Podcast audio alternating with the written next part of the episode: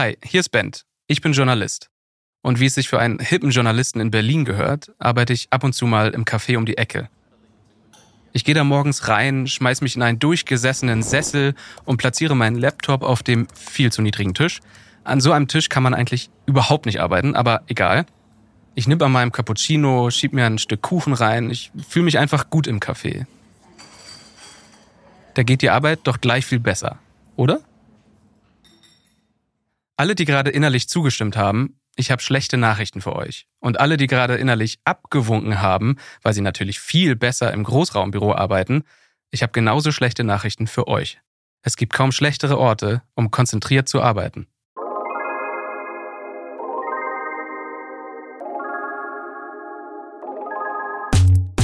Willkommen zu meinem Podcast. Ich bin Ben Freiwald und das hier ist Das Leben des Brain. Ich erzähle euch jede Woche etwas über euer Gehirn und darüber, wie es funktioniert. Das hier ist Episode 9. Warum du dich im Großraumbüro und im Café überhaupt gar nicht konzentrieren kannst.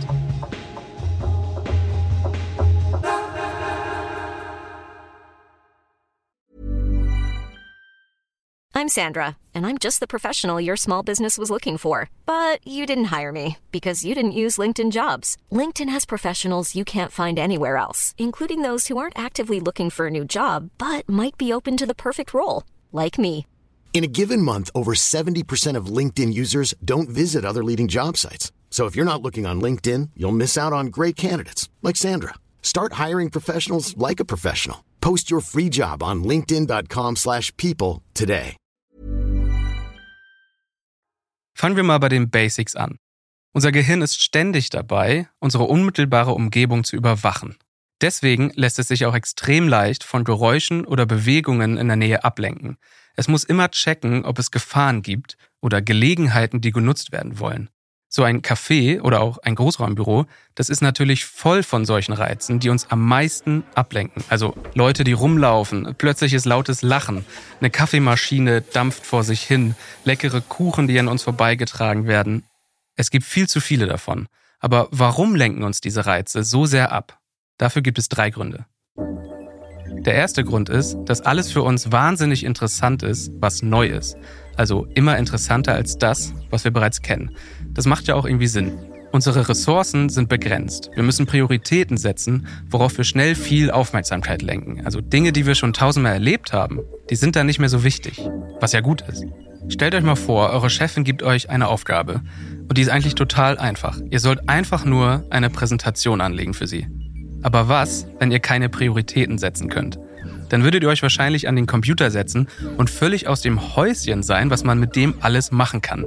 Ihr würdet einen Chrome-Browser öffnen, als hättet ihr es noch nie gemacht. Und dann steht plötzlich eure Chefin vor euch und fragt euch, was ihr die letzten vier Stunden eigentlich gemacht habt. Da ist es doch gut, dass wir Prioritäten setzen, alles Bekannte ausblenden können und uns auf die Aufgabe fokussieren. Was ist aber, wenn wir uns eigentlich auf eine Sache konzentrieren wollen und jetzt sind wir aber in einer Umgebung, die total viel Neues zu bieten hat? Ja, dann ist dieser Fokus auf neue Sachen echt nervig. Unerwartete Geräusche durchbrechen sofort unseren Aufmerksamkeitsfilter. Es ist dann auch egal, ob uns diese Geräusche irgendwas Wichtiges oder Neues sagen. Mir fällt das immer auf, wenn ich im Café sitze und die Siebträgermaschine ein lautes Zischen von sich gibt. Ich zucke da jedes einzelne Mal zusammen. Obwohl dieses Zischen ja keine Gefahr ist und ich auch schon wirklich oft gehört habe, wie eine Kaffeemaschine zischt. Das Ding ist, ich kann damit nicht rechnen. Und ich weiß nicht, wann es das nächste Mal passiert. Äh, da war es schon wieder. Und deswegen bin ich jedes Mal abgelenkt. Der zweite Grund, warum uns so viele Reize in Cafés, Großraumbüros oder anderen Orten mit vielen Menschen ablenken, ist, dass unser Gehirn komplett auf Gespräche abgeht. Dagegen kommen auch neue Geräusche nicht an. Unser Gehirn verarbeitet die Bedeutung der Wörter und Sätze, die wir hören. Es kann gar nicht anders. Es ist völlig egal, ob wir zuhören wollen oder nicht. Ich weiß noch, einmal lag ich im Park und es war richtig schönes Wetter. Ich habe mich da hingelegt mit einem Buch in der Hand, das ich endlich mal wieder lesen wollte. Und in meiner Nähe waren zwei Personen. Ich habe schnell gemerkt, dass sie auf einem Date sind. Und ich konnte nicht aufhören zuzuhören. Wirklich nicht, weil ich zu neugierig war. Das Gespräch war absolut öde. Es ging um ihren Job als Lehrerin und seine Faszination für verschiedene Biersorten, die Unterhaltung strotzte nur so vor Stereotypen und ich wollte wirklich gerne einfach nicht zuhören. Aber mein Gehirn konnte es einfach nicht lassen.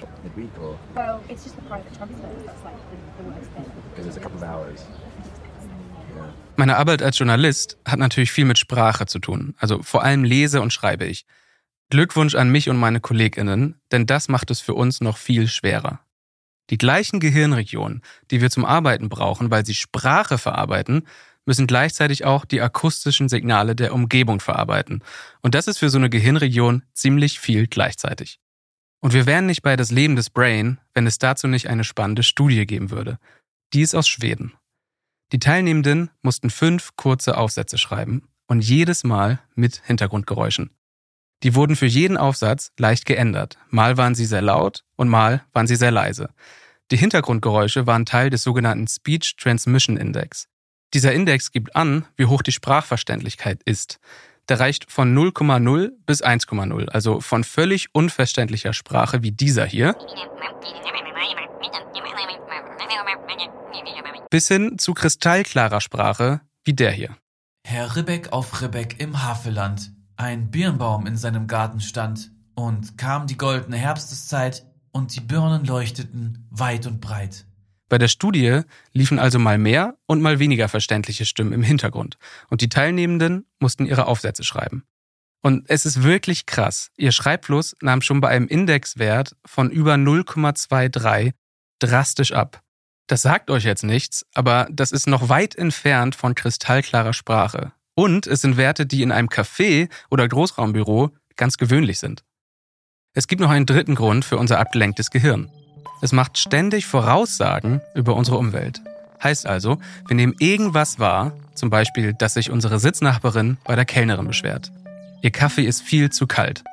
Unser Gehirn stellt sich direkt vor, was als nächstes passieren könnte. Also wird das jetzt eine riesige Szene hier? Bekommt sie einfach einen neuen Kaffee? Das Gehirn macht das, um auf alles vorbereitet zu sein. Aber was, wenn wir gar nicht alles von einer Situation mitbekommen? Zum Beispiel, wenn wir verpasst haben, warum sich unsere Sitznachbarin beschwert. Oder wenn neben uns im Café jemand telefoniert, dann bekommen wir ja nur mit, was er sagt, aber überhaupt nicht, was die Gegenseite sagt. Hallo? Ach, hallo Achim. Na, wie kann ich dir helfen? Nö, keine Sorge. Es passt gerade. Ich bin äh, im Café und hab Zeit. Was gibt's? Das ist nicht dein Ernst. Warum macht er sowas? Also, als ich ihn letztens getroffen habe, da hat er noch gesagt, dass. Ja, genau. Also. Ja, danke, dass du mich angerufen hast. Ich muss mal direkt Elisa anrufen. Die wird aus dem Häuschen sein. Das kann ich nicht fassen, ey. So einen halben Dialog mitzubekommen, ist für unser Voraussagen treffendes Gehirn noch schlimmer als einen kompletten Dialog zu hören. Wir sind dann noch stärker abgelenkt. Wenn wir währenddessen verbale oder motorische Aufgaben lösen wollen, passiert vor allem eins. Wir machen Fehler. Geräusche und Gespräche reißen uns also immer raus. Dann wäre es doch am besten, einfach Kopfhörer zu tragen und Musik zu hören. Wenn ich im Café arbeite, setze ich jedenfalls als erstes meine Kopfhörer auf und starte meine Lieblingsplaylist. Das Problem dabei ist, auch Musik kann uns ablenken. Man muss da aber unterscheiden. Nicht jede Musik stört gleich stark die Konzentration. Wenn wir zum Arbeiten Musik hören wollen, dann müssen wir ein paar Dinge beachten. Studien haben gezeigt, dass unser Hirn auch bei Musik auf die Sprache achtet und die Songtexte verarbeiten will. Das heißt, unser Gehirn fängt einfach an, an was anderem zu arbeiten, obwohl wir ja eigentlich schon was vorhaben. Das heißt, ich brauche Musik ohne leicht verständlichen Gesang.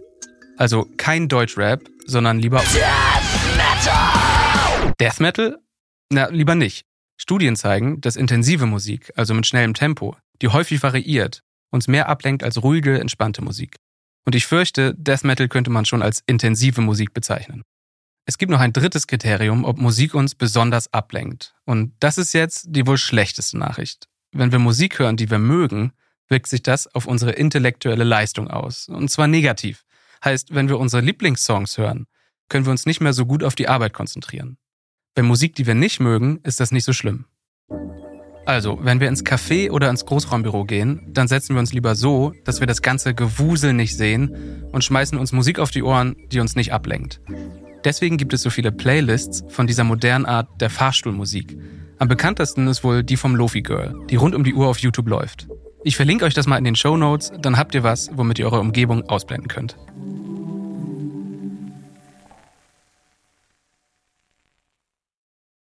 Das war das Leben des Brain. Wir hören uns nächste Woche wieder.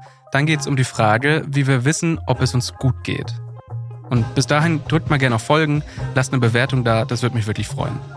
Dieser Podcast basiert auf meinem Newsletter, der genauso heißt, Das Leben des Brain.